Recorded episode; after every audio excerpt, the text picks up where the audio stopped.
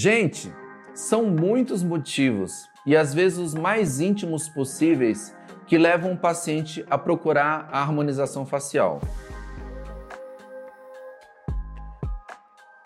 E uma boa forma de se entender isso é buscar o olhar, buscar o ponto de vista do paciente. Todos nós temos um desejo lá no fundo de nos sentirmos jovens.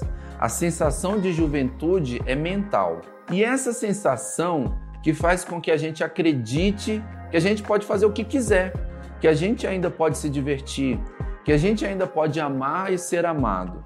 Isso faz com que a gente se sinta vivo. Mas nós sabemos que o tempo passa para todo mundo. E com o passar dos anos, os sinais de envelhecimento naturalmente vão surgindo. Quando percebemos esses sinais em nosso corpo, em nosso rosto, em nossa pele, sabemos que há algo que pode minimizar esse envelhecimento e permitir que o nosso corpo se pareça mais com o nosso espírito jovem. É claro que isso se torna um desejo. Se sentir mais jovem, se sentir mais bonito, mais saudável, é sempre positivo.